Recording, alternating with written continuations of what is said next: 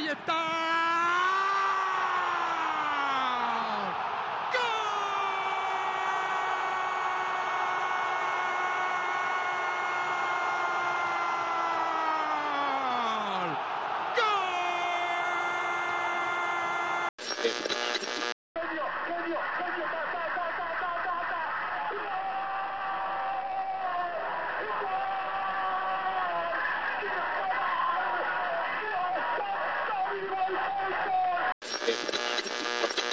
Saudações, companheiros e companheiras! Sejam muito bem-vindos ao segundo episódio do Soccer and Football, o podcast do Mesala sobre o futebol nas Américas. Hoje nós vamos falar sobre o Campeonato Argentino, novo Campeonato Argentino. E para tal, eu tenho ao meu lado uma bancada composta por João Pedro Cupelo. Tudo bem, João? Fala, Luan, tudo bem? Prazer participar do meu primeiro Soccer no Futebol aqui. É, olá para todo mundo que está me escutando, sou João Pedro Copelo, escritor no Mesala, e vamos dissecar esse novo campeonato argentino e os clubes que estão nele. Vamos ver como vai ser desse novo, desse novo formato que tá, vai acontecer. Maravilha, maravilha, é isso aí. Também comigo tem o Pedro José Domingues. Tudo bem, Zé? Fala rapaziada, tudo certo? Estamos aqui pela primeira vez aqui no Soccer no Futebol, minha segunda vez no Mesal Podcast. E vamos aí debater, aí sobre o Campeonato Argentino, é, sobre esse novo formato aí que para esse ano. É, destacar aqui alguns jogadores assim pro, até o final do campeonato, alguns, algumas jovens promessas. E até falar um pouquinho de Libertadores. Vamos lá. Beleza, pessoal.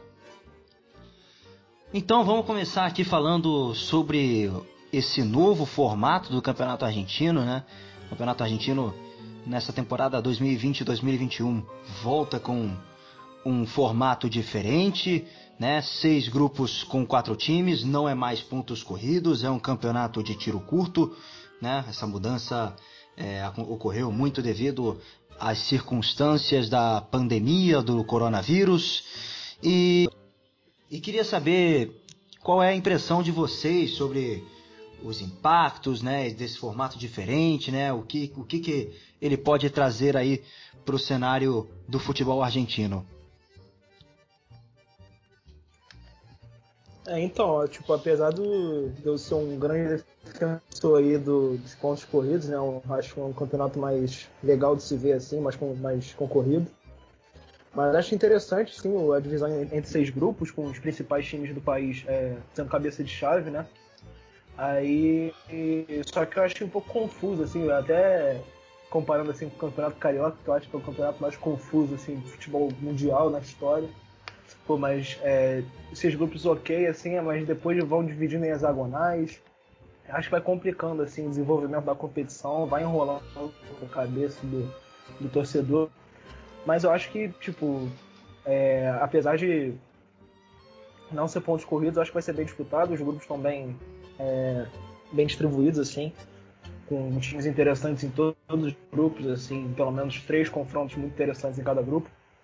E só acho que, tipo, as vagas nas competições é, continentais, assim, no final, assim, pro campeão, sei lá, pro vice e pro, pros campeões hexagonais, né, que a gente vai falar um pouquinho mais aqui, acho que ainda é pouco, porque são muitos times, né? Então acaba que fica pouca vaga para muita competição, muita enrolação no meio.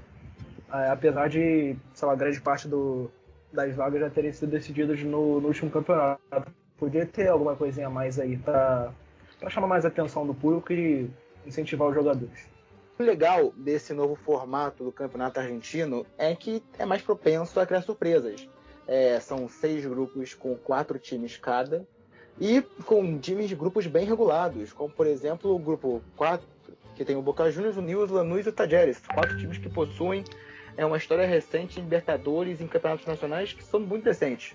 E que vão justamente criar essa rivalidade e talvez uma perspectiva de surpresa. Como outros grupos a gente vê times que de não tanto expressão nessas três primeiras rodadas do Campeonato Argentino é, largando na frente de times maiores, como por exemplo o grupo 3, que tem um Banfield, que por mais que tenha uma tradição bonita, não chega aos pés do River Plate, que é provavelmente o primeiro ou segundo maior time da, é, da Argentina. Então, o que a gente observa nesse novo formato é justamente isso que eu citei. É um, é um campeonato propenso a criar surpresas. Assim como o Brasileirão era na época do Mata-Mata, que eu pessoalmente sou muito fã. Eu acho que é um formato que era muito entretenimento no sentido de, pô, o oitavo pode ganhar primeiro, ou o sétimo do segundo, como era o exemplo do mata-mata. E aqui nesse de grupo podemos falar justamente sobre isso. Esse novo formato que gerará resultados é, inesperados. E também em relação ao hexagonal, concordo com o Zé, tá confuso sim. Tem umas, tem umas coisas que é difícil de se entender quando você não é acompanhante do, é, acompanhante do, do campeonato, um estudioso de futebol para o público mais geral é sim um formato um pouco mais é, confuso mesmo. E vamos ver se é, vai ser um modelo que vai se manter após esse período de, corona, de pandemia de coronavírus ou se vai voltar ao formato anterior de 24 times em, em pontos corridos. Eu acho que é um formato interessante pelo, pela dinâmica que cria sobre os times, mas é um pouco confuso sim. Vamos debater sobre isso no, no, no podcast de hoje. Sim, né? Um campeonato que tem um formato bastante novo esse ano, um formato bastante é, confuso, como foi dito pelo, pelo Pedro José e pelo, pelo Cupelo. Uh, é um campeonato que conta aí com seis grupos de quatro times, 24 ao todo, né? Como, é, de, como costuma ser quase sempre, né? Já teve épocas em campeonato argentino, teve 30 equipes disputando pelo título nacional, né? E, é interessante, e o interessante é esses, são esses hexagonais finais, né?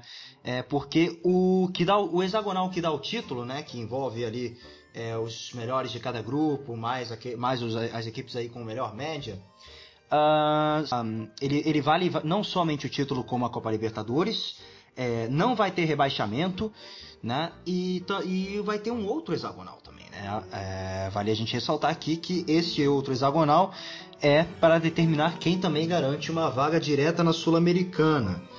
Né? Então é, é, bem até confuso né? esse formato do campeonato argentino, né? porque não vai ter rebaixamento e querendo ou não, é, as equipes que estão entre as piores é, irão, é, de certa forma, ter uma oportunidade para poder garantir, quem sabe, uma vaga em um campeonato continental. Uh, outro detalhe interessante é que depois de mais ou menos duas ou três temporadas, a Liga Argentina não, não será mais um campeonato um campeonato independente, né? não será mais uma liga independente. Lembrar, vale lembrar aqui que a, que a Liga Argentina era a Superliga Argentina, era, que, que era uma liga profissional autônoma, é, sem quase nenhum envolvimento da Associação de Futebol Argentino, e neste ano ela volta a ser uma liga subordinada à AFA, né? Essa, a, ou seja, a SAF, que é a Superliga Argentina de Futebol, não existe mais, né, no caso.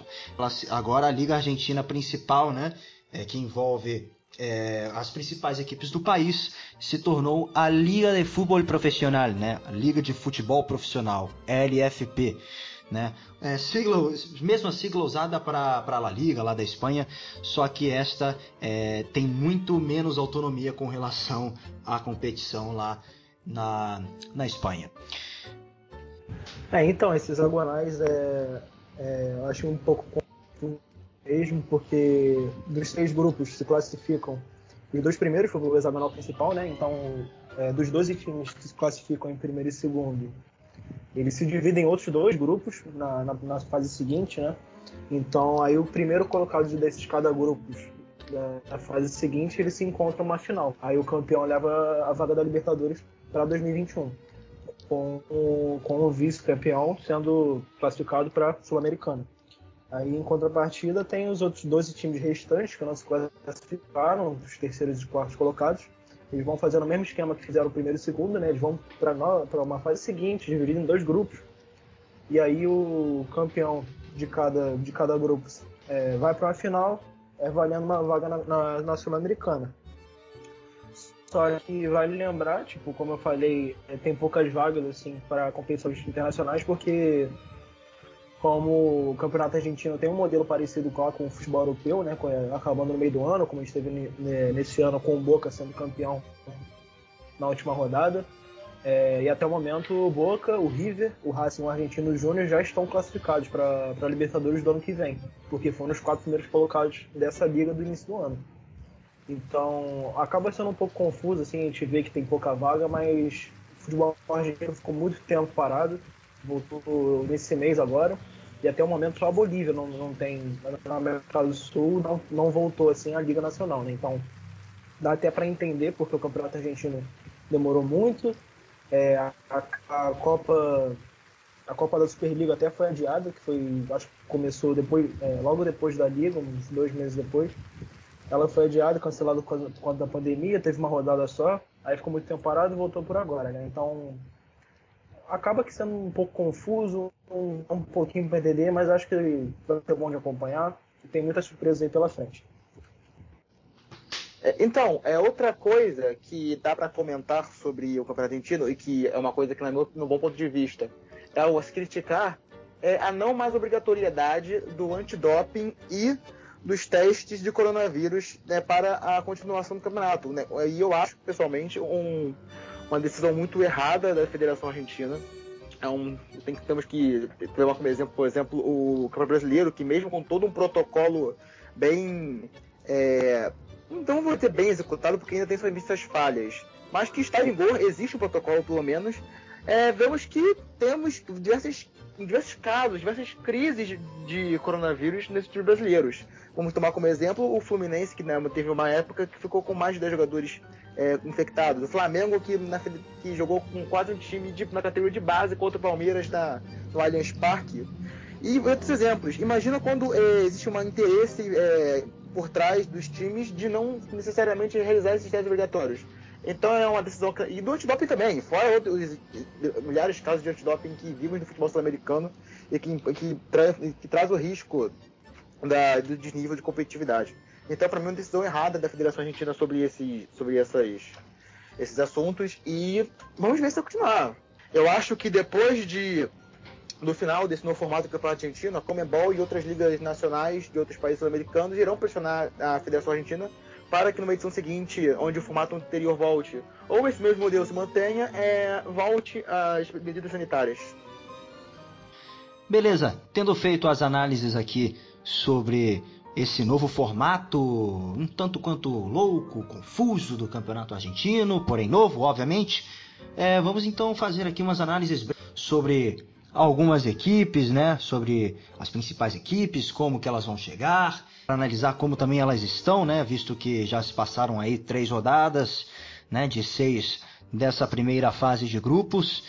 E e vamos começar então pelo Boca Juniors, né? Nessas, nessas análises sobre as equipes. Boca Juniors, atual campeão argentino, mas não significa que não haja problemas, porque tem muitos, né?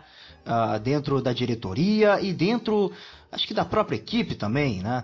Uh, vários jogadores é, tiveram problemas com essa diretoria nova aí, que, que é composta inclusive pelo Juan Roman Riquelme algumas controvérsias né, entre dirigentes e jogadores, vários jogadores do Boca, é, não necessariamente da equipe titular, mas vários jogadores até mesmo jovens saíram. Acho que a perda mais impactante, aí, a perda mais importante do Boca é, é um cara do time titular, que é o caso do McAllister, Alexis McAllister, meia, meio campista que saiu do clube de La Boca e foi para o Brighton da Inglaterra. É, mas o caso que mais assim tem repercutido dentro do Boca nessas últimas semanas é o caso do atacante colombiano Sebastián Villa, que a princípio não jogaria uh, até a justiça decidir né, o que iria ser feito com relação ao caso de violência doméstica contra sua ex-mulher. Né? Situação bem grave, bem delicada e que gera bastante, gera bastante discussão, tem gerado bastante discussão na Argentina, e, por transcender, claro, ao esporte, né? E chegar a uma situação, é, uma situação ainda maior, né? Digamos.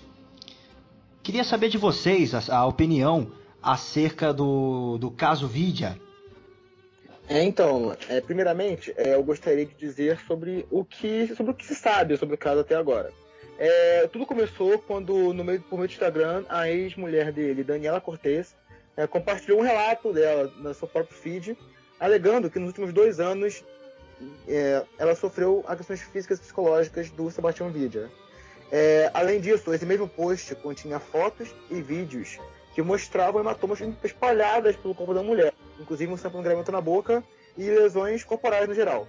É, em contrapartida, o próprio Vidia, ele fez uma no mesmo dia que a Daniela postou um vídeo no Instagram dela, ele, ele mesmo postou um vídeo é, se defendendo das acusações das mulheres e, e fez uma declaração que bem sucinta aqui no final do, do vídeo que fala Rezo para que a verdade seja conhecida o mais rápido possível. Agradeço o apoio que tenho recebido neste momento difícil. Isso vindo de, de torcedores do, do, Boca Juniors e do próprio agente, do, do Boca e do próprio agente do Sebastião Vidia.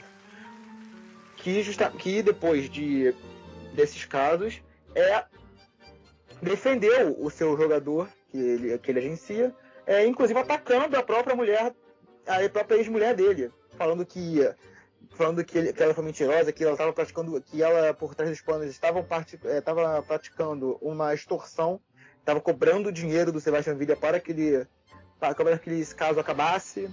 Além disso, ele acusou ela de, de até umas coisas até um pouco engraçadas, mas até um pouco curiosas, de que ela tinha fabricado aquelas hematomas com gelatina e com ketchup.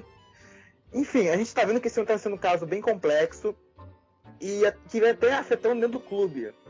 É, o próprio jogadores do Boca Juniors, vários já deixaram de seguir o, o, colombiano nas redes sociais.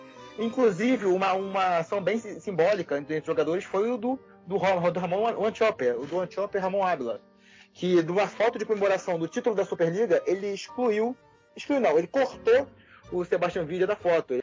É, era uma foto que tinha do Ávila com outros jogadores segurando o troféu da, do, do, título da Superliga do ano passado e que tinha nela o Vila de fundo. Entretanto, o Águila fez questão de cortar o, o, jogador colombiano da foto e deixar foco nele e nos outros jogadores, excluindo o outro.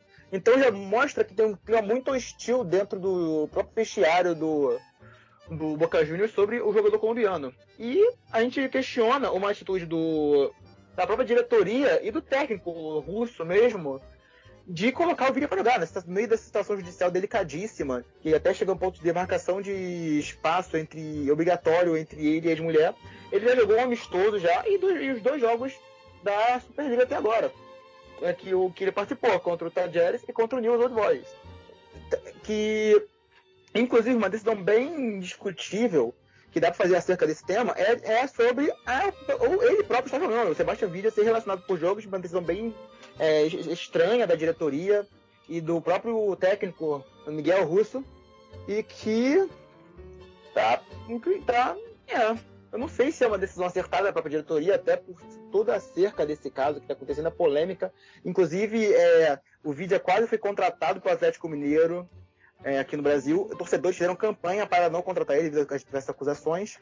E o que se dá para vamos deixar, vamos deixar na mão da justiça, mas o que a gente pode criticar, acima de tudo, é a decisão da própria diretoria do Boca Juniors de deixar o jogador colombiano entrar em campo. É uma decisão muito errada. Lembra muito a decisão que teve do Robinho, por mais que o Robinho tenha sido condenado por estupro lá na Itália, ele a diretoria errou. E para mim, por mais que ele não tenha sido condenado ainda, o fato de ele estar em campo já mostra uma certa, um certo nível de descaso com o caso, entendeu? E eu acho que é muito errado.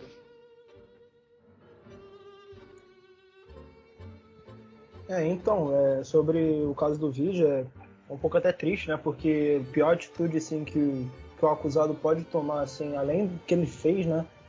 É duvidar da palavra da vítima, é ficar acusando a vítima de mentirosa, disso aqui, daquilo outro. Eu acho que nesses momentos, é, o pessoal que acompanha o caso tem que tem que entender o lado da vítima, tem que estar do lado dela, porque é ela que está dizendo não é.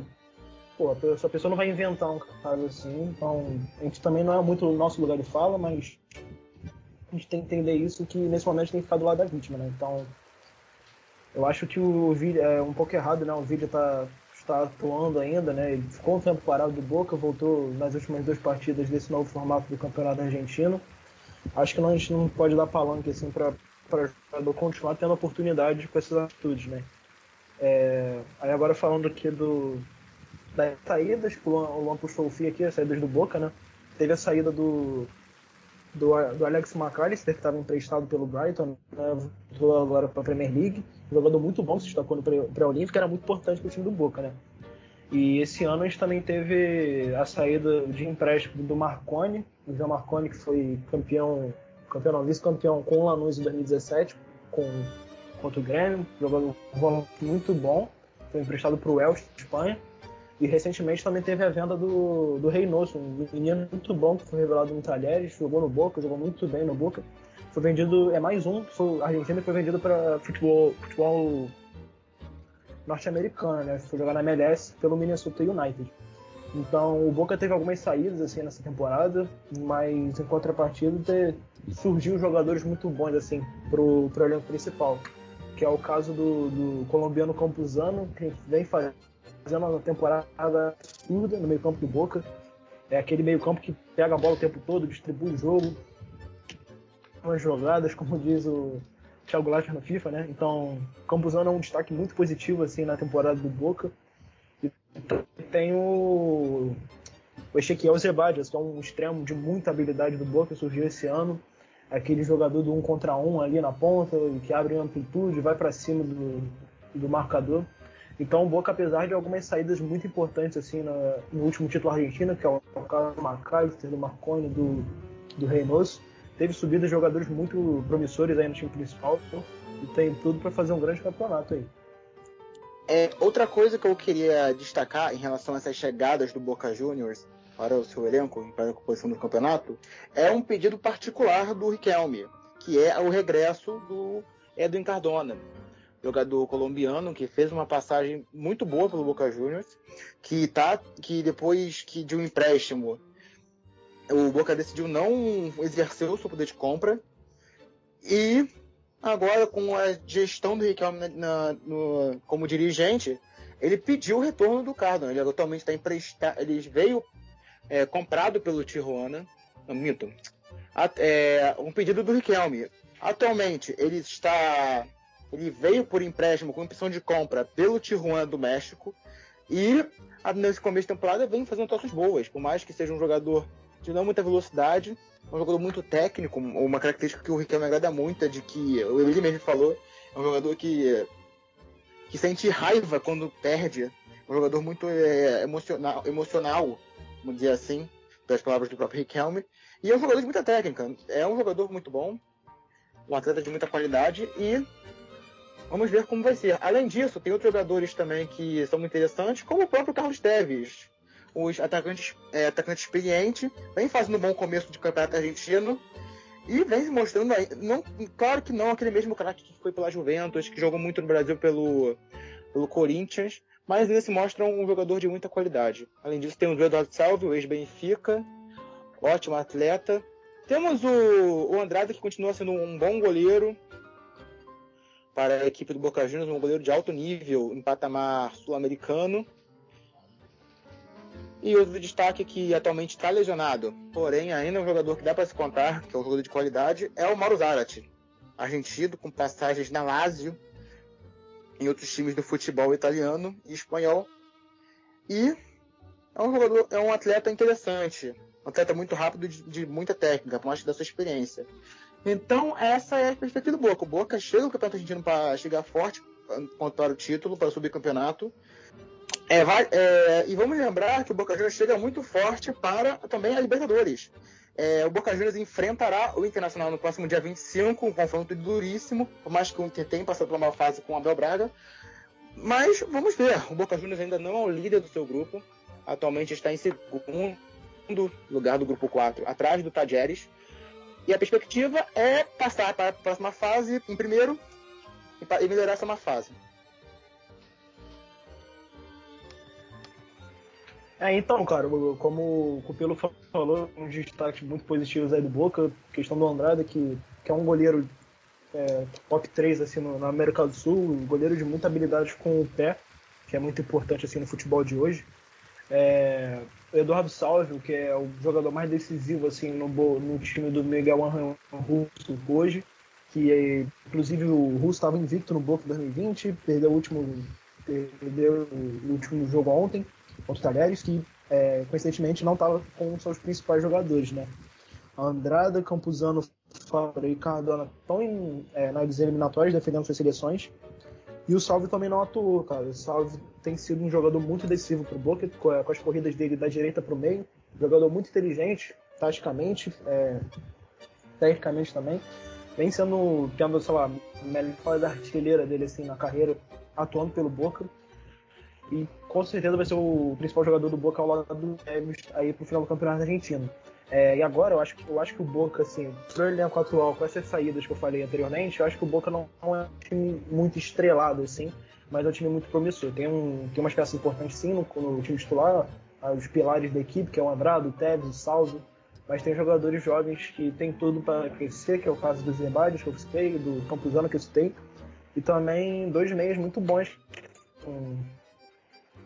estão crescendo, é, tendo oportunidade de time titular, que é o caso do Capaldo e do Jara, que vem crescendo, dando uma dinâmica maior para o time do Boca, que não era muito vista com, com o Marconi e com o Reynoso no time titular.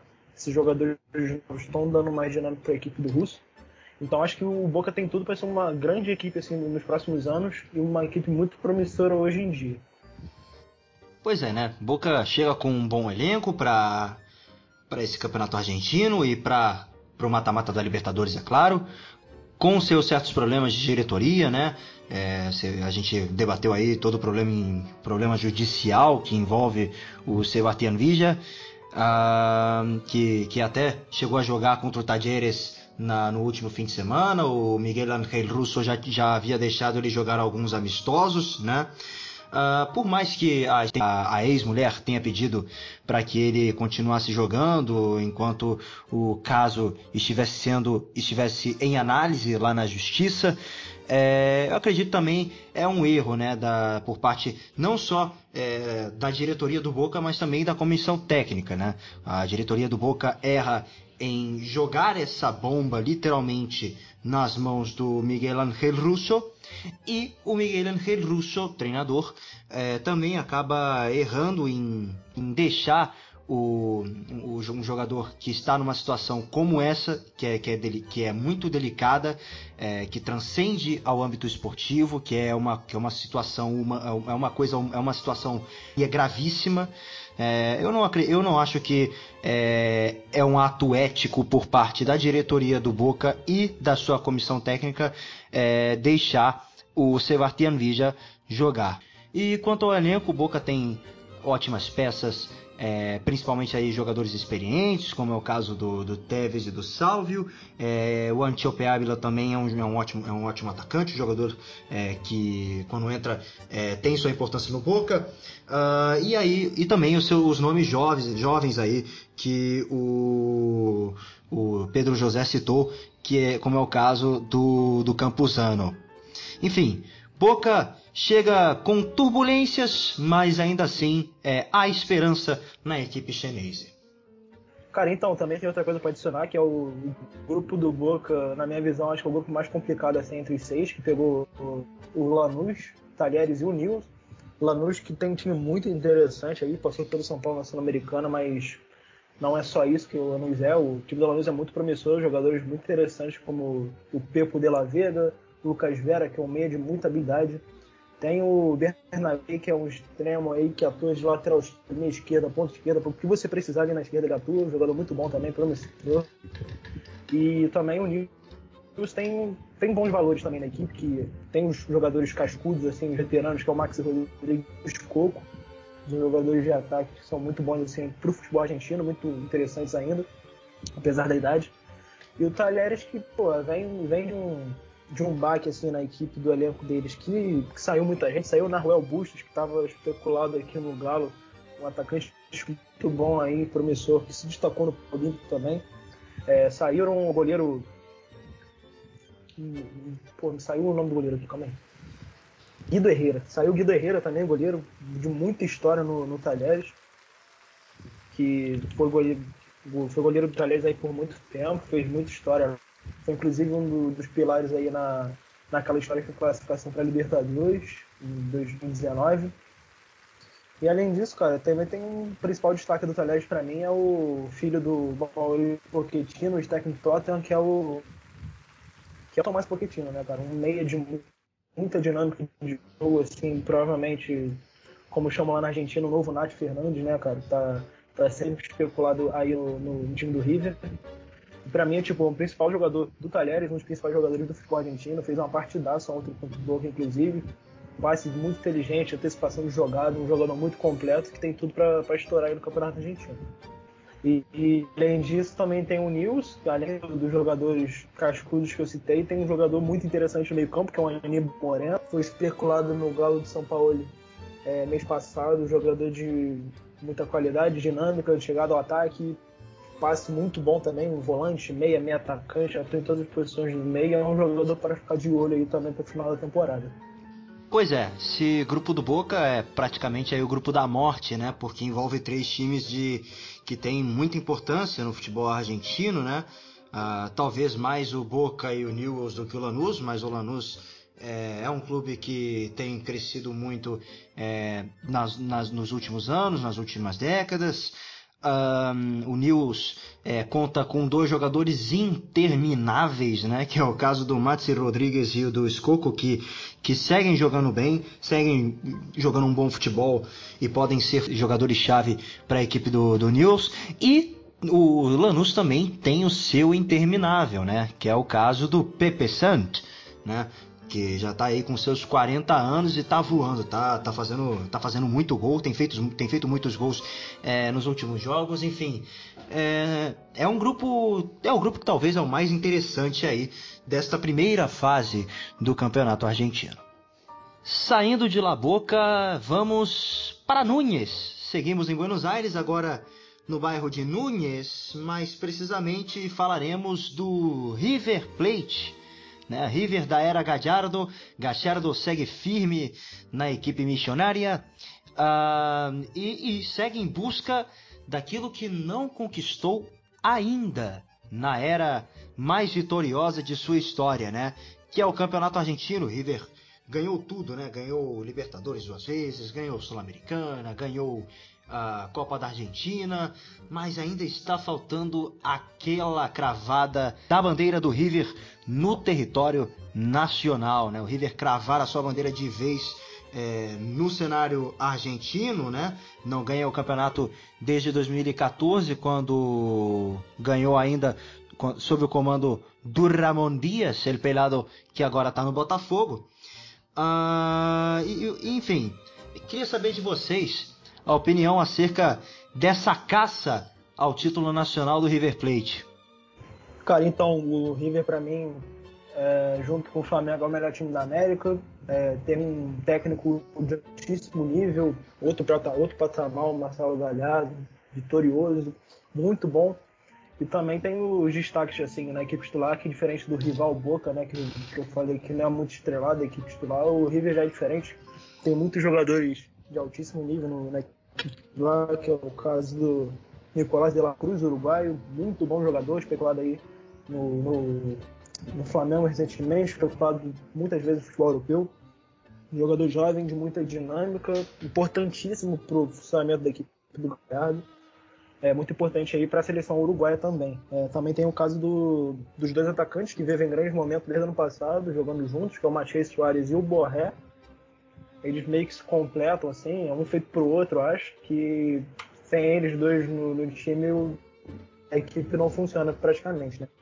E também, não pode esquecer dele, Nath Fernandes, jogador sensacional aí do Galhardo, que vem construindo desde, desde a da saída dele do ginásio de La Plata e vem se tornando um jogador cada vez mais completo aí no futebol argentino e sul-americano. É, agora dos destaques do River, eu quero destacar aqui a temporada sensacional do Julian Álvares, o atacante de 20 anos da base do, do River, que é uma grande aposta, assim, a revelação do, do time do, do Galhardo nesse ano, né? Vem fazendo jogos muito, muito sólidos, importantes aí no, na Libertadores, com muita movimentação, jogo apoiado, tabela, é, atacando espaço vazio, muito bom jogador. E também, desde a saída do, Palácios ali no meio do campo, o Galhardo teve que mudar um pouco o esquema dele, né? Então, deixou de atuar naquele 4-1-2-1-2, o 4-1-3-2 aí no River, e passou a jogar com três zagueiros atrás, colocando o Pablo Dias. Então, recentemente ele subiu para a equipe principal o Santiago Souza, que é um muita habilidade do River também, que vem atuando um pouquinho de zagueiro também. Vem atuando de zagueiro, de primeiro volante, é o jogador que o Galhardo precisava desde a saída do Palácio. Tem um futuro imenso aí para frente e com certeza vai se destacar bastante aí pro final da temporada. Também tem o Christian Ferreira, que subiu bem para os profissionais aí, com muita habilidade. O Federico Girotti, atacante, fez gol de estreia no profissional aí na, na última rodada, muito bom também, ficar de olho nele. E cara, o grupo do River, eu vejo o River como favoritíssimo aí para se classificar, porque as outras três equipes não são tão do nível do River, não são nem perto assim, mediano para bom assim na Argentina, né? O Banfield tem seus seus bons valores aí na equipe, mas é um, uma equipe frágil assim é, no todo, apesar de estar liderando o grupo atualmente, né? Com três vitórias em três jogos. É, posso destacar aqui no Banfield o Agostinho Urzi, que atualmente com certeza é uma das maiores joias aí do futebol argentino. Pode jogar de meia, de ponta, meia atacante, meia central, sei lá onde. Você bota ele para jogar que ele vai jogar, vai dar tudo do melhor dele. Inclusive é o jogador com mais valor de mercado que não está disputando as competições continentais aqui na América do Sul, que é a Libertadores Sul-Americana. Também vou destacar aqui também o lateral esquerdo Cláudio Bravo, de 23 anos, que recentemente teve sua transferência acertada para o Portland Timbers da MLS, outro jogador argentino está saindo aí do futebol norte-americano. E o, o Bravo é um, um, lateral muito completo, muito defensivo e, e tem tudo aí para tornar um dos grandes laterais aí da geração argentina. Aí falando dos, das outras equipes do grupo do River, o Godoy Central eu não vejo com muitas chances de competição assim no grupo, né? O Godoy recentemente tem algumas campanhas assim, de destaque na Libertadores, chegou nas oitavas em 2017, apesar de muitos dizerem que aquela Libertadores é, foi um pouco fraca, assim, mas o do Godoy tem feito bons é, desempenhos assim, nos últimos anos. Pode ser alguma surpresa, mas não vejo como competitivo no grupo do River com o Banfield.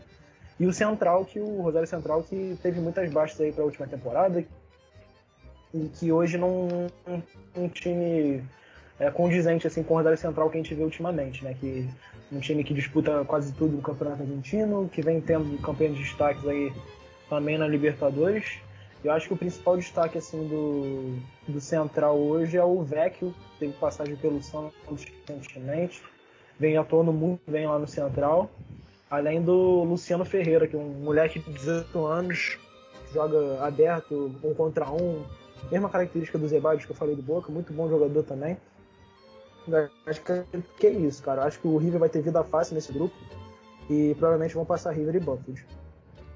É, então, é, eu gostaria de ressaltar que o River, sim, é o melhor, na minha opinião, é o melhor time da Argentina no momento, um dos melhores da América do Sul. Entretanto, eles perderam dois jogadores que são de muito valor para o elenco, o elenco mercenário, né? Temos o Lucas Martinez, quarta, que foi transferido, um zagueiro muito bom, de muita qualidade, que foi transferido recentemente para a Fiorentina, da Itália vem atuando lá na equipe italiana e vem jogando muito bem. Uma perda muito grande para a equipe do Boca Juniors. E além dele, um dos principais destaques do, do ano passado, o, o colombiano Juan Fernando Quinteiro, meio armador, muito bom jogador, foi vendido para a China por um valor de 8 milhões de euros e vem jogando bem lá na China também. O principal destaque do time dele, o SZFC, que eu particularmente não conheço. E é como bem o, o, Pedro, o Pedro falou, eu, pessoalmente, eu acho que o River passa. O Banfield vem fazendo uma boa campanha assim, uma campanha interessantíssima para passar em segundo lugar, ou em primeiro mesmo, surpreender. Mas eu acho que o River, no geral, é um time mais competitivo que os seus adversários. É, outro destaque que eu gostaria de fazer para o River, que, que o Pedro acabou não fazendo, é justamente o seu goleiro Armani. Um goleiro que é muito bom também, de, no cenário nacional. É bom. Vem, às, às vezes atua como titular na própria seleção argentina e que é um goleiro experiente, um goleiro com, com carreira já na Argentina muito bem consolidada. Mas ele é um goleiro experiente também, como o próprio Enzo Pérez, que vem atuando bem. O, o Prato, às vezes, que vem uma fase mal, principalmente depois da, da Libertadores passada, no final, que ficou marcado para ter entrado e ter acabado com o jogo do River. Eu acho que tem um estigma sobre isso. Mas ainda é um atacante de muita qualidade. Ele e o próprio Matias Soares o jogador experiente que vem fazendo, que vem jogando bem pelo River Plate. Então é bem como meus amigos resumiram antes, o River é o, é o time mais competente da Argentina. Vamos dizer que junto com o Boca Juniors e talvez com o Racing é o principal favorito a ganhar a, o campeonato argentino. E vamos seguir o que o, o Marcelo Gallardo nos aponta no futuro, né? Um treinador de muita qualidade, com uma visão tática muito boa e que ainda tem muita, vamos dizer, muito carvão para queimar no próprio River Plate. É bom destaque aí que o Cupelo trouxe pra gente aí do Armani do, do Martins Quarta, jogadores muito importantes aí no, no, sucesso recente do River do Galhardo. Quarta, Martins Quarta que tem um futuro enorme aí pela frente, podendo ser um dos principais zagueiros aí da, da, das próximas gerações da Argentina, e vem com uma carência de zagueiros na, nas últimas décadas. E também quero destacar novamente o quarto de ataque do River, que vem fazendo uma temporada espetacular aí, com muita movimentação, ultrapassagem, correndo para espaço livre, que é Matias Soares, Borré, Dela Cruz e o Julian Álvares, que fizeram aí uma fase de grupos sensacional pela Libertadores, inclusive com dois jogos espetaculares aí contra o São Paulo, em grandes atuações dos quatro, dos quatro homens de frente, né? Então, acho que o River é uma equipe extremamente competitiva, tanto para o cenário nacional, continental, até internacional, talvez. Na mão de Galhardo, inclusive, que pô, é, é uma das grandes equipes que a gente faz de olho nesse ano, no Campeonato Argentino. E qualquer. É só se tiver um deslize aí, acho que pro, pro decorrer da temporada, que a gente vai ver o River aí disputando o título desse campeonato. Pois é, né? River chega é, como equipe mais forte do cenário argentino é, para este campeonato. É, junto com o Flamengo, como disse o Pedro, a equipe mais, é a equipe mais forte da América do Sul. Né? Conta com um elenco de ótimos jogadores, de altíssimo nível, é, como é o caso do Nacho Fernandes, que para mim particularmente é, o, é, um cara chave assim para esse time do River, é um, cé é um cérebro da equipe, é o cara que literalmente faz a equipe jogar. É, ótimos jogadores também como De La Cruz, o Matias Soares, que faz uma bela dupla com o Borré, Borré que está com, com coronavírus, mas ah, ainda assim é um cara de muita importância na equipe missionária. Ah, fora os jogadores novos né, do River, que saíram, que subiram para o profissional já. É, River faz um, um, belo trabalho, obviamente, aí com jovens jogadores, né?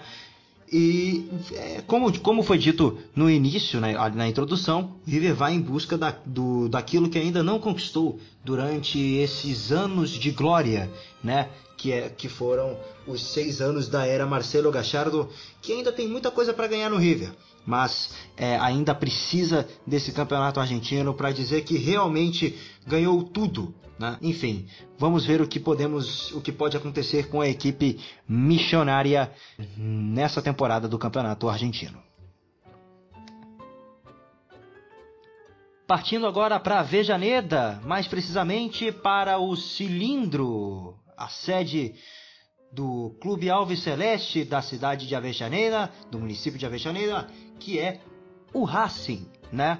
A Racing é, perdeu recentemente um, uma das principais peças, né, da sua equipe, que é o Zaratio, né? Porém, ainda claro conta com o interminável e decisivo Lisandro Lopes e o Rojas, que traz uma consistência legal ali no meio-campo da equipe de La Academia.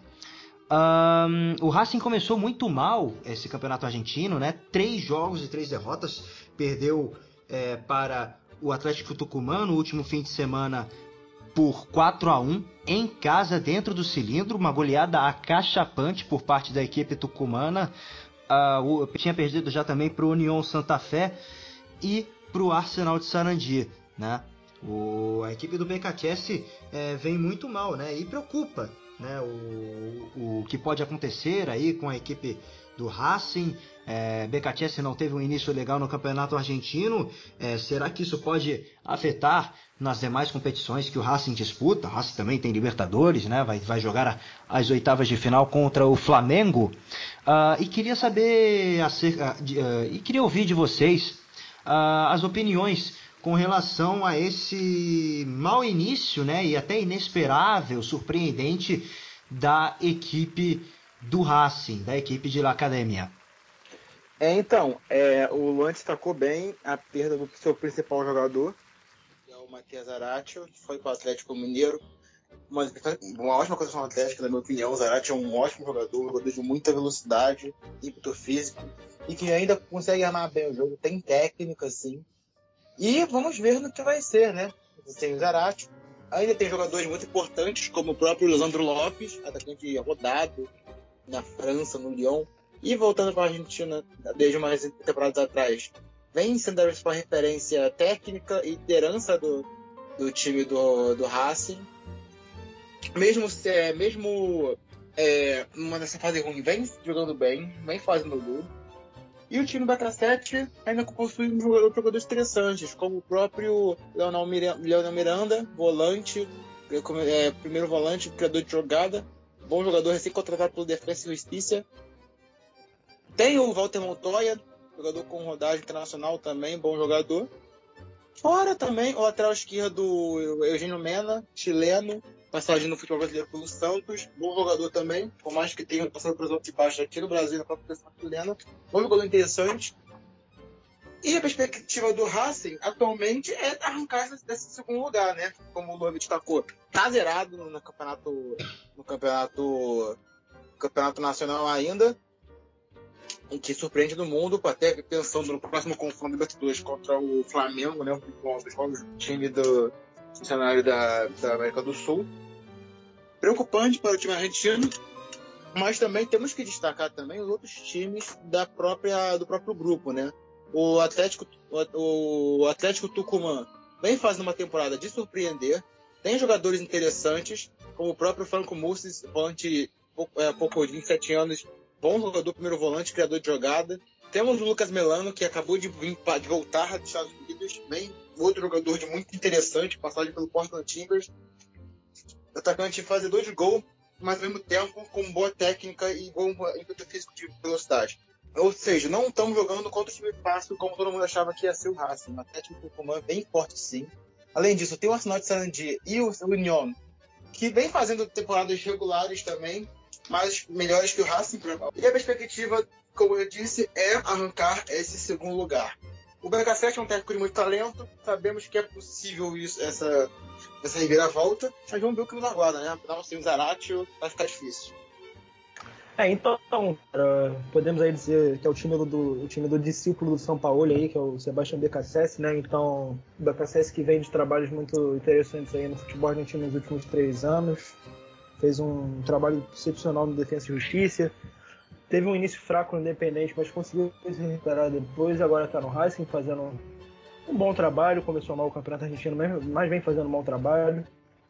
E acho que o, ele sente muito a ausência do Zarate. Né? O Zarate era motorzinho do time, fazia tudo.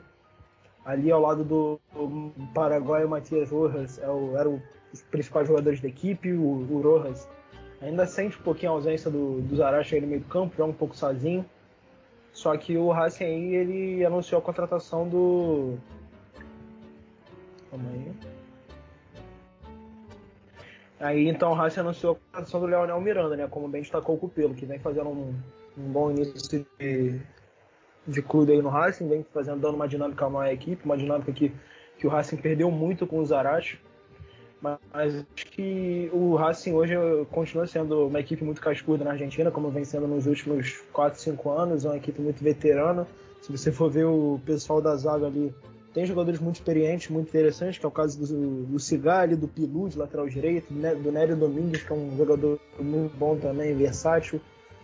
É, então acho que o, o, Racing hoje tem que estar tá apostando mais na, no pessoal jovem da equipe, né, que é o caso do, do Benjamin Garré, e do Fertoli, que são dois extremos de muita qualidade, de um contra um, de, de, de atacar o defensor o tempo todo, de criar amplitude, e que, apesar de, desse início ruim aí da equipe no Campeonato Argentino, também vem tendo bons desempenhos. Tipo, o Benjamin Garré, principalmente, que é um jogador com passagens no futebol inglês, inclusive, é, vem emprestado ao Manchester City e acredito que esteja direto no Racing agora.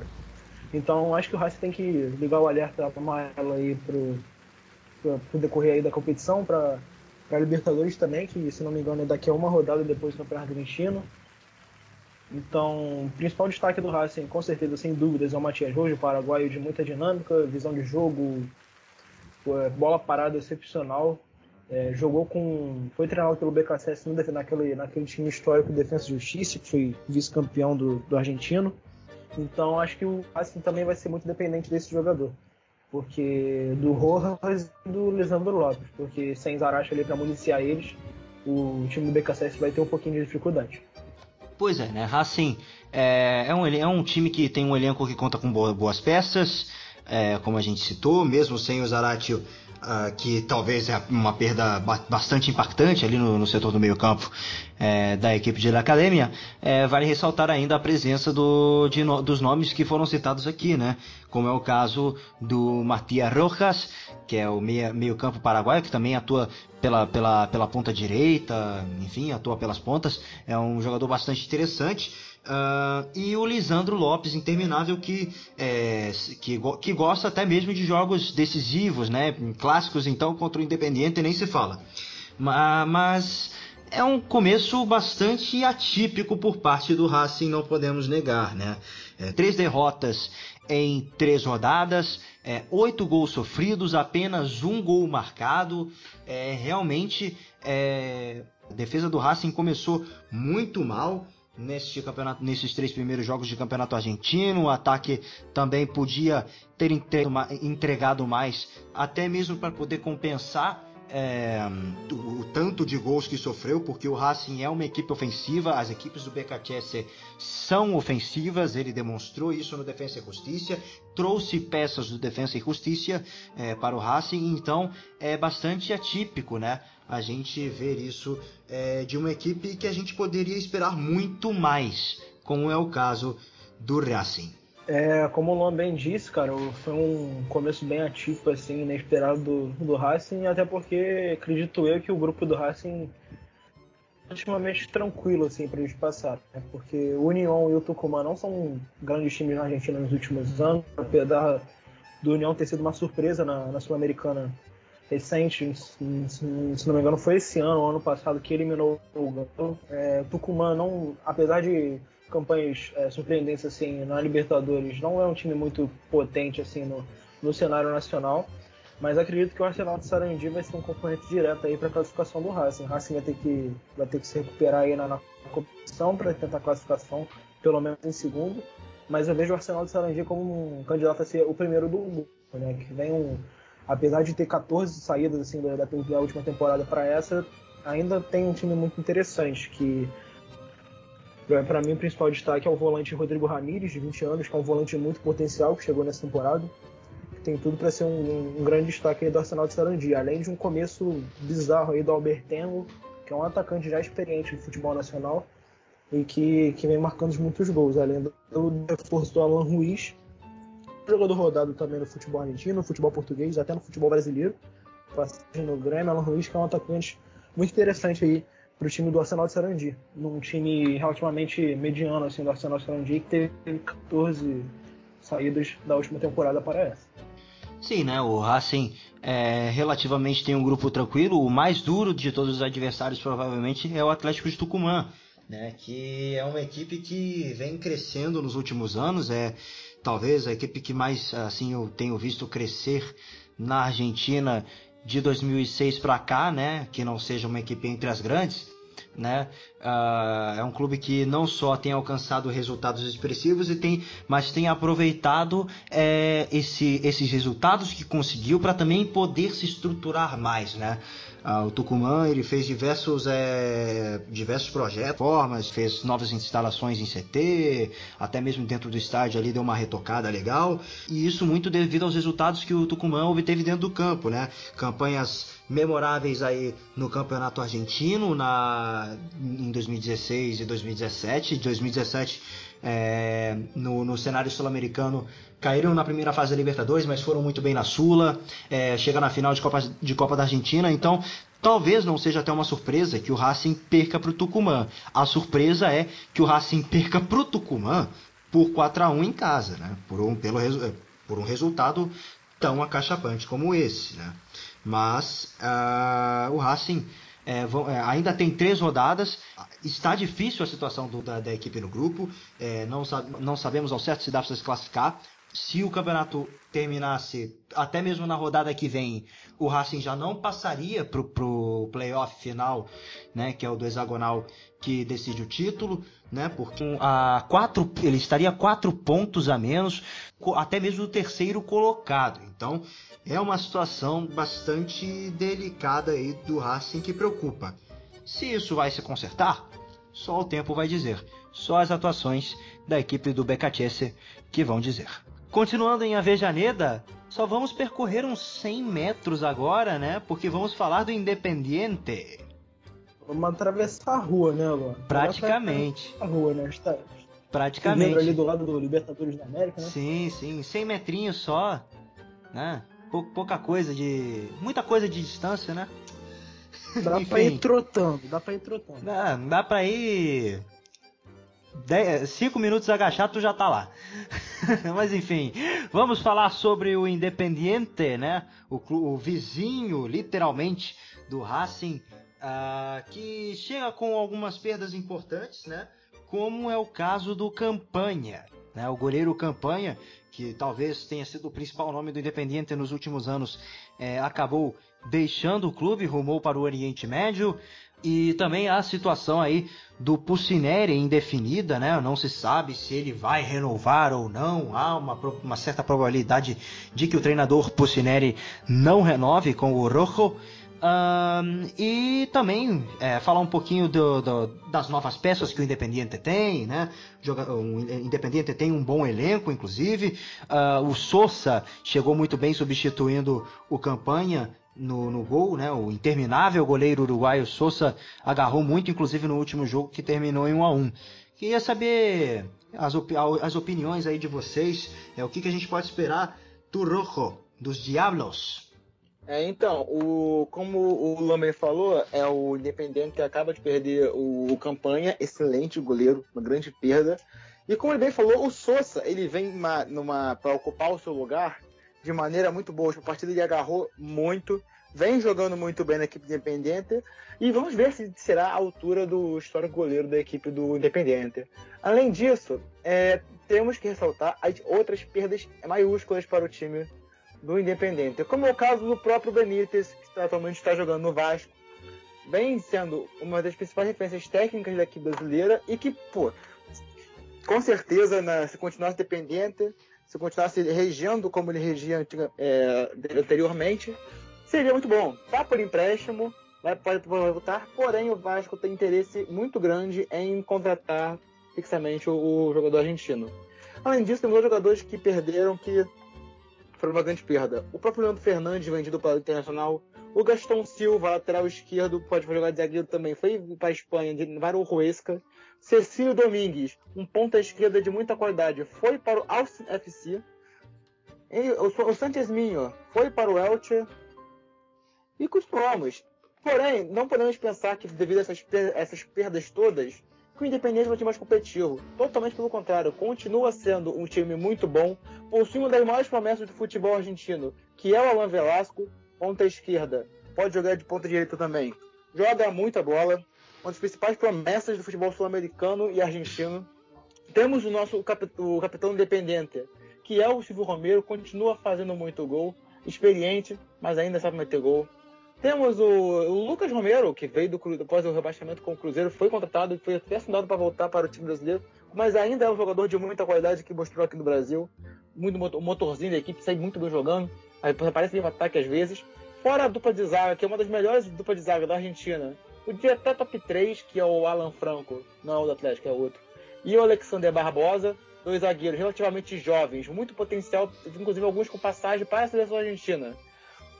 São excelentes zagueiros. O próprio lateral direito, que, na minha opinião, é o maior lateral direito atuando na Argentina, que é o Fabrício Bustos, muito veloz, funcionado muitas vezes, e muitas vezes mesmo futebol brasileiro, futebol internacional, futebol europeu também.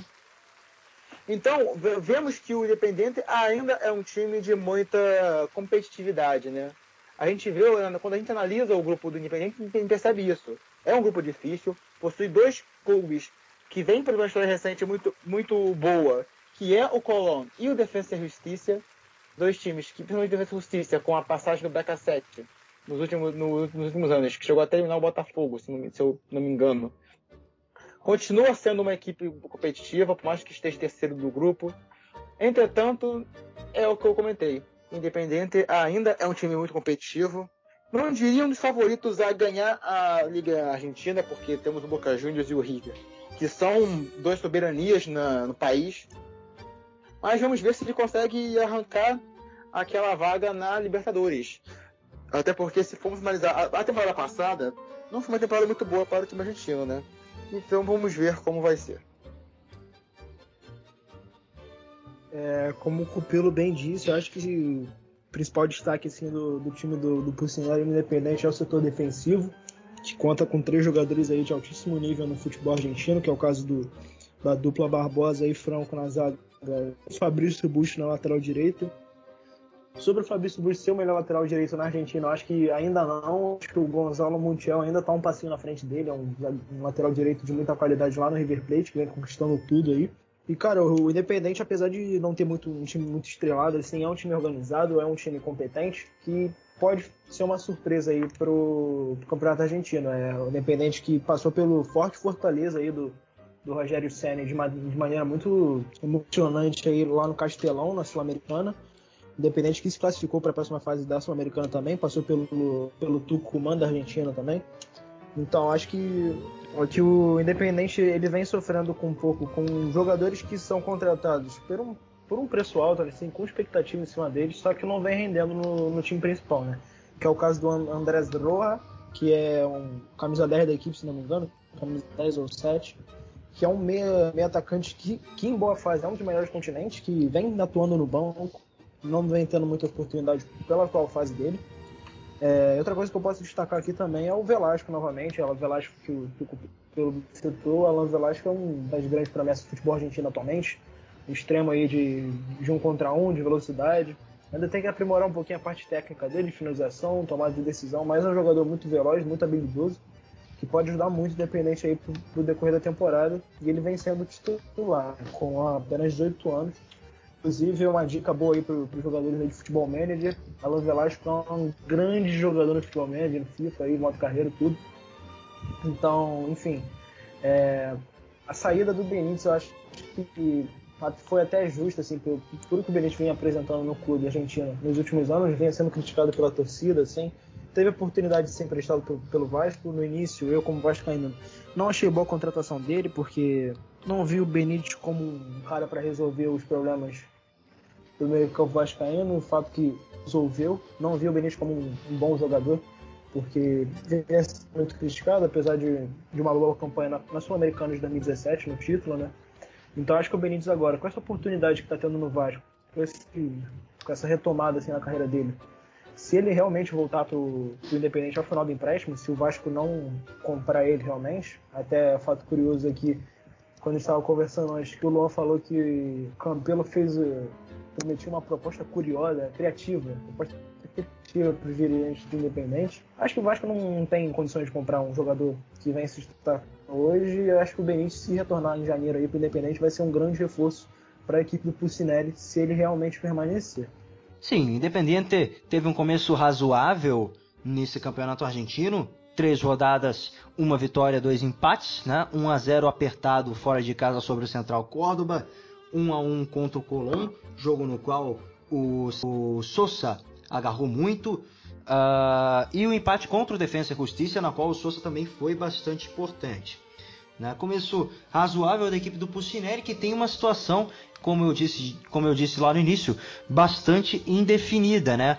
Uh, o contrato do treinador termina no, no, próximo dia 31 de dezembro e o diretor da equipe, né, o manager da equipe no caso, que é o Burruchaga, ele não garantiu se o técnico vai continuar na equipe depois desta data, né? não garantiu se haverá uma renovação de contrato com o Pucineri. Né? É, ele, ele disse, é, entre aspas, que é melhor não, não se apressar, né? melhor esperar, né? e o Independiente está, tá, pelo menos, é, tá tentando ver isso com, uma, com muita calma. Né?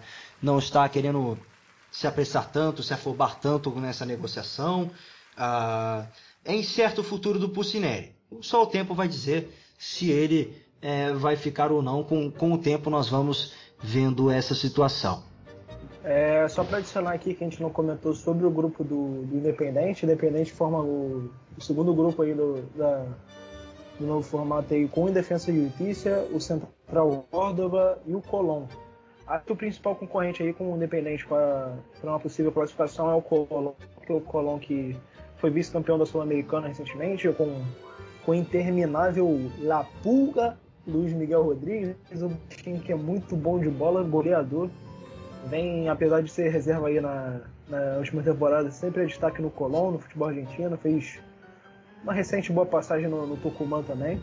Também queria destacar dois laterais muito, muito promissores aí no time do Colón, do, do Eduardo Domingues que é o caso do Gonzalo Escobar, lateral esquerdo muito promissor no, no futebol argentino, vem sendo destaque aí nas últimas temporadas. E o Alex Vigo, cara, Alex Vigo que é um grande destaque do Colón para mim nessa temporada, que é um, dos mais promissores laterais direitos aí dessa nova geração da Argentina, lateral muito rápido, que chegada ao fundo, dinâmica, técnica, lateral bem completo, aí um, um, uma grande promessa para o futuro. Além disso, também tem um atacante muito promissor aí que vem tomando destaque aí no campeonato argentino e no, nas competições internacionais, competições continentais aí com o clube, é o caso do Tomás Chancalay. Chancalay que é um atacante muito interessante para o futebol argentino, com passagem em futebol de base lá da, da seleção. Apesar de ficar alternando aí entre jogar de titular e jogar de banco, acho que essa temporada vai ser a temporada aí que ele vai, que ele vai decolar, tá tendo um bom início aí de campeonato tem tudo aí para ser um grande atacante. Também queria destacar também outro atacante, que é o Brian Fernandes, apesar de, estar tá numa má fase atualmente. É um grande atacante, jogador muito versátil lá na frente, pode atacar como, é, atuar como segundo atacante também, jogando por trás do, dos volantes. Então acho que o Colón é um time muito interessante, muito promissor e que tem tudo aí para fazer um, bom, campeonato e surpreender aí no grupo de Independente. Agora vamos partir para o time do Papa, né? Vamos para Boedo, embora a casa do São Lourenço não seja em Boedo, seja em Barro Flores. Mas enfim, vamos para o clube que é tecnicamente desses dois bairros, o time do Papa, o San Lorenzo, o San Lorenzo de Almagro, que tem, tem como seu fator mais interessante aí, até mesmo para nós brasileiros, é, o ressurgimento dos irmãos Romero, né? Tanto o Angel quanto o Oscar Romero estão jogando juntos no Ciclone. Claro, o fator mais interessante aí que podemos ver no, na equipe do São Lourenço, que, que está muito aquém do, do que já chegou a ser é, alguns anos atrás, né? São Lourenço que era uma equipe que costumava mais brigar por títulos, agora tava, tá mais ali é, no meio da tabela, a, nem tem conseguido vagas assim é, constantemente para Libertadores nos últimos anos, enfim. É, queria que vocês falassem um pouco aí sobre o Ciclone, sobre o Matador. É, então, eu acho que se a gente for falar de São Lourenço, a gente tem que falar primeiro sobre a perda do seu principal jogador, na minha opinião, que era o goleador Adolfo Gait jogador recentemente contratado pelo CSK Moscou da Rússia, uma bagatela bem grande, de 8 milhões e meio de euros. Era um, goleador muito importante para a equipe do, do São Lourenço, que acabou sendo vendido. Entretanto, como o Luan bem destacou, estamos tendo a volta deles, do Oscar e do Ana Romero. Jogadores que, o Romero, principalmente que no Brasil, passou pelo Corinthians, teve uma fase, vamos dizer, marcante, não necessariamente pela qualidade, porque ele tinha ele jogava bem alguns jogos, jogava mal alguns, mas que foi marcante muito para o torcida do Corinthians. E que atualmente lá do São Lourenço vem jogando uma bola boa, no São Lourenço, inclusive na seleção paraguaia, vem jogando bem, vem fazendo gol nas dois, e justamente vem se mostrando um dos principais jogadores. Claro, o São Lourenço tem jogadores muito bons, como o interminável Ignacio Piatti, jogador que fez uma passagem, tem uma passagem muito marcante pelo o São Lourenço. Ainda conta com o Juan Ramírez, um jogador que joga aberto pela esquerda, que continua sendo um bom jogador. Na zaga tem o ex-Flamengo Alejandro Donati, ele mesmo Donati, só que deixa saudades para alguns jogadores torcedor do Flamengo, para outros não. E para substituir o Adolfo Gait, o São Lourenço está apostando na base de novo. Vai estar jogando o Alexander Dias, atacante jovem, vem fazendo gol, vem jogando bem. Vamos ver se vai conseguir suprir as expectativas deixadas após a saída do Gait. E temos ainda a volta de. Volta não, porque ele é argentino, está voltando para a Argentina o Franco de Santo. Após uma passagem bem apagada, bem abaixo no Atlético Mineiro, vem voltando para a Argentina com o objetivo de recuperar o seu futebol. É um jogador com passagem de, da Europa e seleção argentina, por mais que ele não é tão, não é tão velho assim, tem 31 anos apenas. Então vamos ver se ele vai conseguir recuperar a sua boa fase. Além disso, o São Lourenço tem bons jogadores, como também o interminável Colotini, que às vezes joga. Temos o Victor Salazar, um bom lateral direito com boa participação ofensiva. Tem o Nicolas Fernandes, que continua sendo um, bom, que continua sendo um atacante de muito, muito bom, de muita qualidade na hora da finalização. E o São Lourenço, como o, o, nome disse, passava por uma fase, atualmente está liderando o grupo. Um grupo, um grupo liderando o grupo 5, que no mesmo possui o Argentino Júnior, o Aldo, o Aldo Civi e o Estudiantes de La Plata. Vamos ver como será o, o São Lourenço. Eu vejo o São Lourenço como uma possível surpresa. É, vamos ver, mas temos principalmente que ver como será a reação do time após a saída do Gait. É, como o Cupelo bem citou, a saída do Adolfo Gait é enorme aí pro, pro time do São Lourenço. Eu acho que apesar da, da curta idade aí, é, recentemente aí pro profissional de São Lourenço, se destacou muito na equipe, fazendo gol, fazendo gol a rodo, muitos gols mesmo, sendo destaque muito positivo aí no pré-olímpico da, da seleção argentina. E também queria destacar aqui dois jogadores aqui do, do São Lourenço, que é o Federico Gattoni, zagueiro de 21 anos, que é, muito firme aí na, na, defesa, com boa técnica, que eles podem ficar de olho ele aí para as próximas temporadas e para essa atual. E também queria destacar o Matias Palácios, cara, que é um meio de 18 anos também, que tem passagem recente na seleção de base da Argentina, que é um do, dos principais promessas do futebol lá do, dos nossos irmãos. É, já falando dos adversários assim do grupo de São Lourenço, eu vejo um grupo complicado até para para os dois classificados. Não vejo o Aldo Civi com, com competitividade e chance assim, de se classificar, porque é um time bem abaixo. Time fraco economicamente, que não, não se reforçou muito ao longo dos anos e não acho que não, não acredito que vai competir muito nesse grupo, que tem estudiante, o Argentino Júnior e o São Lourenço que a gente está comentando. É, já falando aqui do Argentino Júnior, acho que o grande destaque com certeza vai para o Fausto Vera, que com certeza é um dos grandes talentos do futebol argentino, um dos meus preferidos, inclusive, um meio de muita habilidade, camisa 5, camisa 8, marca, passa, ataca, muita dinâmica no meio campo, com certeza aí vai na Europa é, nos próximos anos. E falando aqui do Estudiantes, né, o tradicionalíssimo na Argentina, que como o Luan citou também, não vem tendo muito destaque aí nos campeonatos nacionais, é, é, classificando para os campos para as competições né, continentais, né? Para a Libertadores, para a Sul-Americana. É um gigante aí adormecido na Argentina, mas que sempre a gente vê um bom elenco, assim, boas peças e boas promessas né, na equipe do, do Estudiante, como a gente vê hoje em dia, que duas das principais promessas do futebol argentino novamente, que é o Dario Sarmiento, de 17 anos, muito bom jogador, é, ponta de muita habilidade, de amplitude, de um contra um, que está sendo procurado pelo Manchester City, inclusive. E também tem um volante David Alaba também, muito novo, que vem sendo é, um dos grandes destaques aí, atuando inclusive recentemente do lado do Javier Mascherano, né? Que se aposentou ontem, na data da, na data da nossa gravação aqui. Vai ser uma perda boa assim, para o Estudiante, Mascherano que é, tendo bom desempenho, mesmo poucas partidas no clube lá de La Plata. Então eu vejo esse grupo bem competitivo, cara. O São Lourenço, o Estudiantes e o Argentino Júnior têm tudo aí para travar uma boa disputa nesse, nesse grupo 5 do novo campeonato, do campeonato argentino. Pois é, teoricamente o grupo é, não é tão fácil para o São Lourenço. Ah, vem, é, tem os Estudiantes aí que tem é, jovens promessas. Né? O, o Mascherano se aposentou na última segunda-feira, data da gravação deste episódio. é, e o Argentino Júnior também é, tem uma equipe com bons jogadores, como o, o, o Zé citou, que é o, que é o Fausto Vera.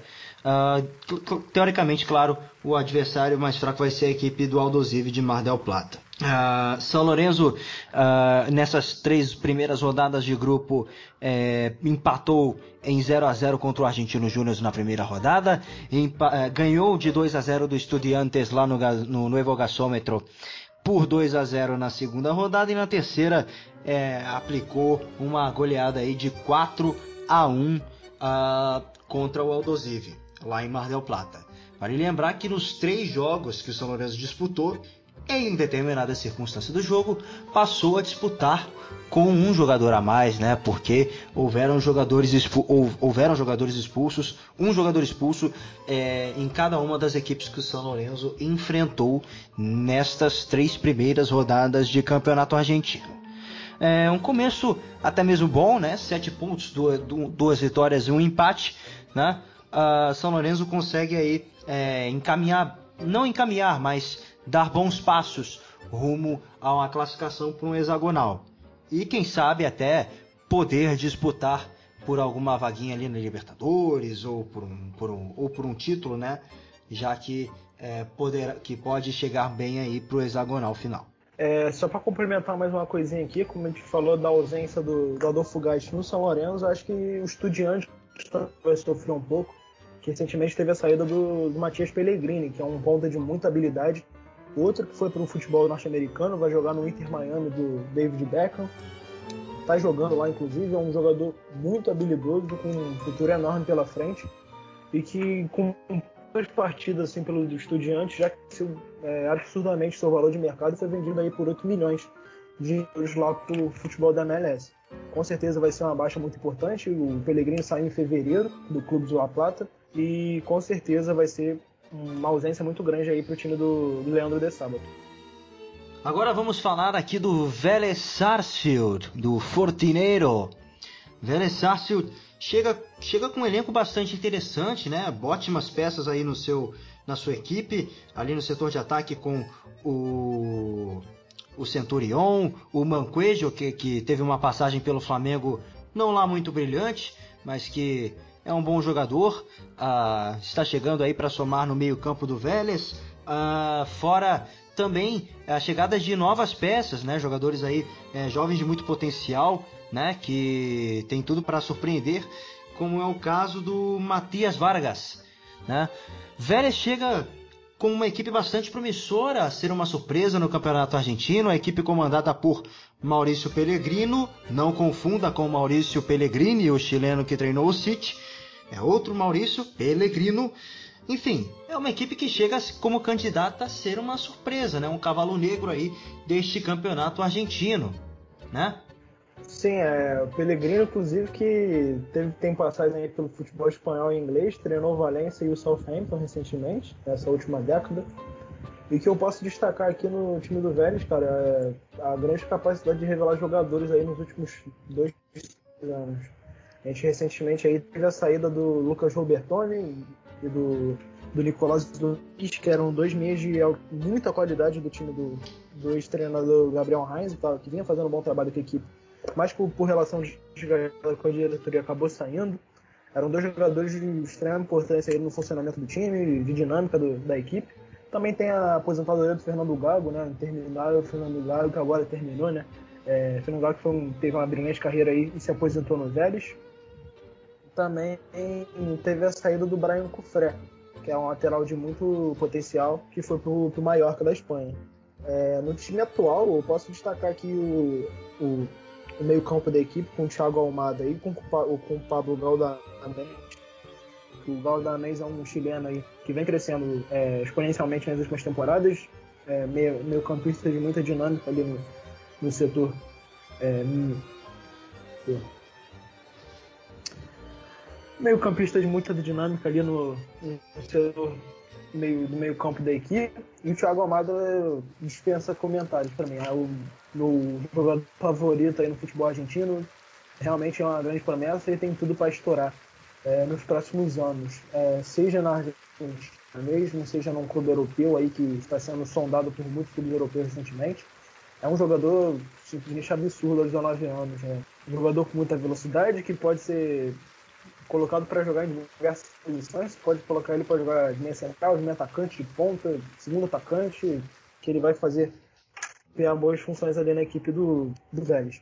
Só que ali do outro lado, ali na ponta, o Ricardo Centurião, como bem, bem destacou, Luanzito, gosto muito do Centurião, acho um jogador muito importante, decisivo, muito técnico, é, tomada de decisão muito boa.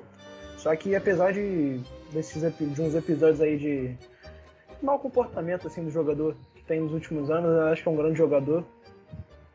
E tudo aí para ajudar o, a equipe do Maurício Pellegrino nessa temporada. Também queria destacar aqui os, é, os dois laterais que restaram assim, na equipe de grande potencial com a saída do, do, do Brian Cufré, que é o do Francisco Ortega, lateral esquerdo, muito bom jogador, e o Hernando Elafante, que, que era o reserva do, do Cufré e está aí titular. Então, o Vélez tem, bom, tem bons valores aí nas laterais do campo, com os pontas, com os laterais, e tem um jogador fantástico ali no meio campo, no caso do Thiago Almada, com apenas 19 anos, é o dono do time, camisa 10 do time, e quem dita o ritmo ali da equipe. Pois é, como o Zé bem falou, o Vélez é, nesses últimos anos tem se consagrado como uma máquina de revelar jogador com potencial monstro para a seleção argentina. Foi assim, é assim com o Thiago Almada, é assim com o Nicolás Domingue, é assim com o próprio Álvaro Barreal, que foi recém-vendido para o Cincinnati, Robertoni, Cufré, o Galdamés, o próprio Lucas Jansson também, que é um bom jogador. O Vélez atualmente é um time é, que vem se formando, vem se caracterizando por formar muitos, muitos futuros craques. E eu acho que isso é até um problema, porque o Vélez não consegue manter muitos times, muitos times é, fixos, não consegue arranjar um entrosamento fixo. Por ser um, jogador, um time de vender muitos jogadores bons, acaba não conseguindo ter uma base. Claro, tem jogadores que ficaram, como o Luiz Abram, que como a gente disse em off, é a cara do, do Pedro Certezas, genial. Temos o, o próprio Emiliano Amor, que tá no time ainda, zagueiro argentino, muito bom jogador. O Lucero acaba de chegar vindo do, do, do o Lucero, atacante, Juan Martin Lucero, acaba de chegar vindo do Tijuana por empréstimo, opção de compra. É um bom atacante, sim. Vem jogando bem. O titular na equipe do, do Pellegrino. Fora o Centurião, que como o, o Zé e o Luanzito bem disse, é um jogador muito, muito qualidade. O problema dele são os jogadores na campo, né? Todo aquele, aquele envolvimento com coisas erradas e afins. E o Mancoed, vamos ver como o Mancoed vai, vai jogar. Depois de voltar do Toluca também, vem para o, o Vélez Sarsfield como um lugar para retomar o seu lugar no, no espaço sul-americano. Depois de uma passagem é, apagada no Flamengo, com, com mais baixos do que altos. Vamos ver como vai se recuperar. O Vélez Sarsfield atualmente está segundo do grupo, atrás do Huracan. O Huracan, inclusive, tem, tem passado por uma, dois jogadores muito bons eh, jogando atualmente. Primeiro é o Juan Garro, ponta esquerda, de 27 anos, rápido e que faz gol. É um bom jogador. Tem o Saulo Salcedo, zagueiro paraguaio. Vem jogando muito bem. Muitos dizem que é o principal jogador do Huracan na temporada. E também o goleador Andrés Chaves. 29 anos, joga, tá jogando muito bem, fazendo gol, chovendo gol. E a continuidade da temporada do Huracan é promissora. Além disso, temos o Gimnasia de La Plata, que é um time, é um time comandado pelo Maradona, e o Patronato, que muito provavelmente é um dos, é um dos times da, dessa primeira divisão argentina. A expectativa do Vélez, atualmente, eu diria que é passar em segundo lugar, em primeiro, buscando o lugar. E, para mim, a preocupação do Vélez maior é manter um time competitivo para em nível nacional e internacional nas próximas temporadas, porque potencial para eles têm. É, como eu bem disse com o Pelo aí, o Vélez é um time de grande potencial aí. Vejo o Vélez aí como um, com tranquilidade no grupo, é, com, com o Huracan, Patronato e Rinásia. Provavelmente o Rinásia vai ser o concorrente direto aí para classificação. Não vejo o, patro, o Patronato e o Huracan com chances aí de se classificar. Vejo o Patronato, inclusive, assim falei com o Aldo Civi, que é um time com muitas deficiências, não é um time muito competitivo, tem, tem enfrentado muitas dificuldades aí nas últimas temporadas na elite do futebol argentino e com certeza vão, vão ter dificuldades novamente nesse novo formato.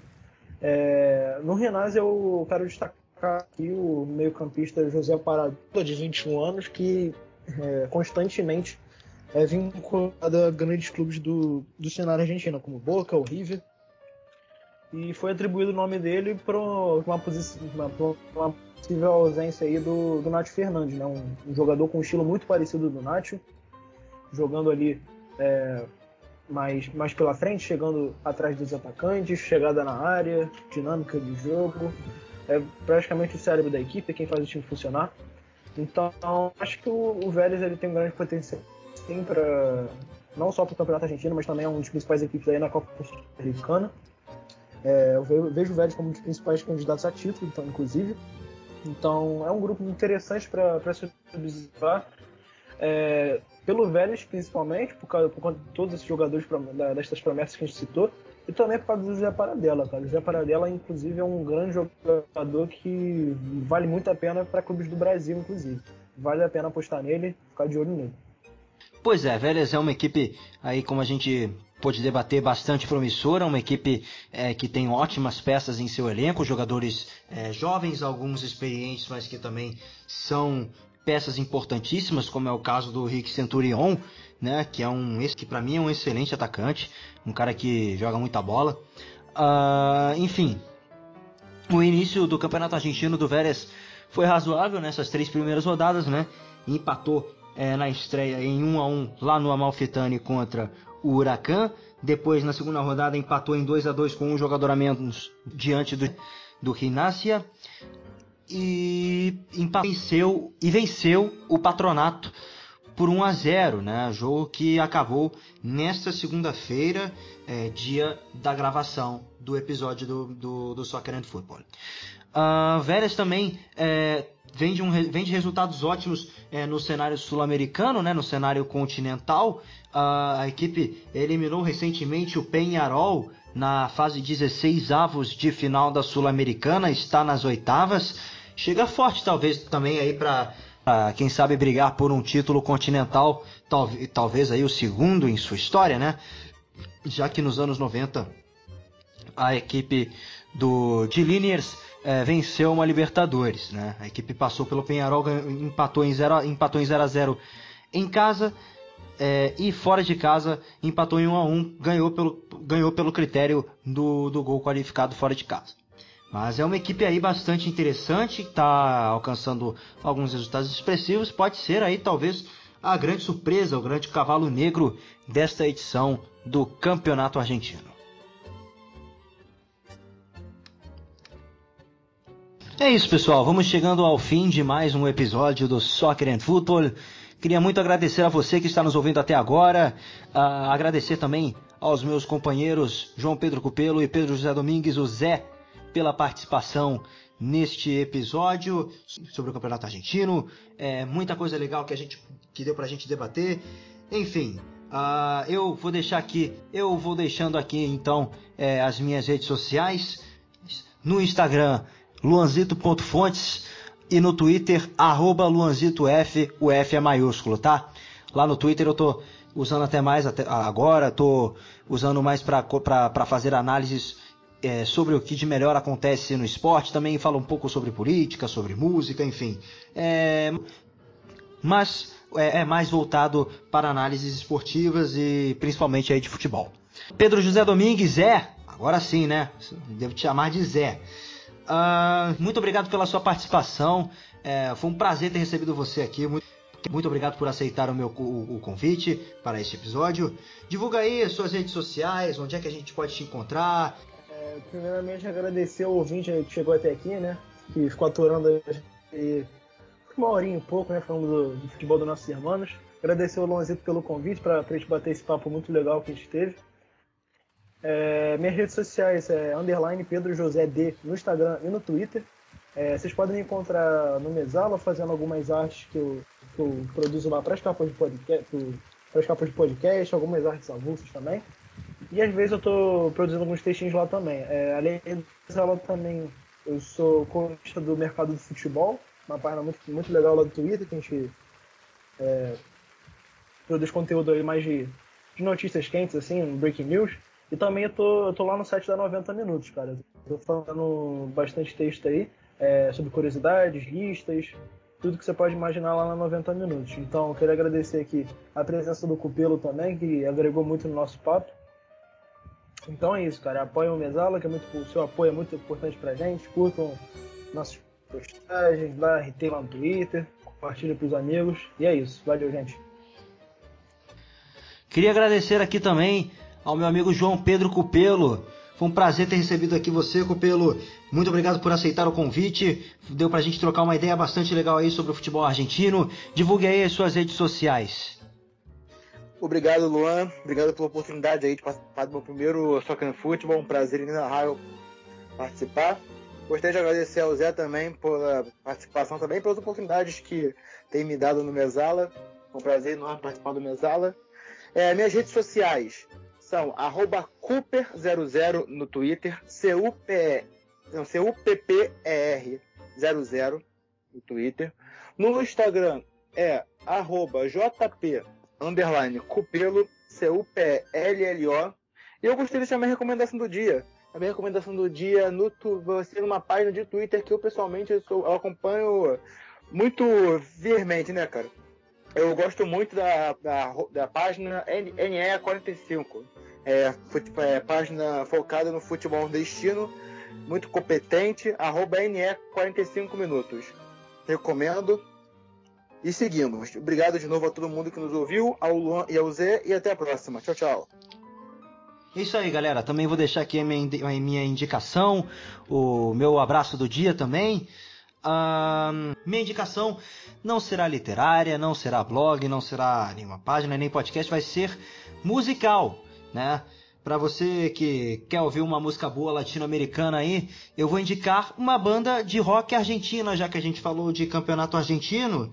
Vou indicar o Soda Stereo, a lendária banda Soda Stereo do lendário vocalista é, Gustavo Cerati. Eles têm uma discografia sensacional, músicas que são absurdas. Enfim, vale, vale muito a pena você tirar um tempinho aí do seu dia para você ouvir uma playlist de Soda Stereo. Muito bem lembrado por vocês, eu esqueci de dar a minha indicação, não pode esquecer disso, né? Então eu queria indicar aqui dois materiais é, que eu acompanho bastante, que é um do Futre, um artigo do Futre, é, do Futre Pro, sobre um substituto para o Gerson, como eu falei do, do José Paradela do Rinazzi. Tem uma análise muito legal do, do Paradelo como um possível substituto do Gerson no Flamengo. É bom dar uma olhada lá, tá no Future Pro, no site deles. E também queria indicar a página Sud Analytics, que é uma página de, de língua espanhola aí, que, que trata aí do futebol sul-americano, com análises, guias, tudo que você puder imaginar aí muito interessante também. Beleza, beleza.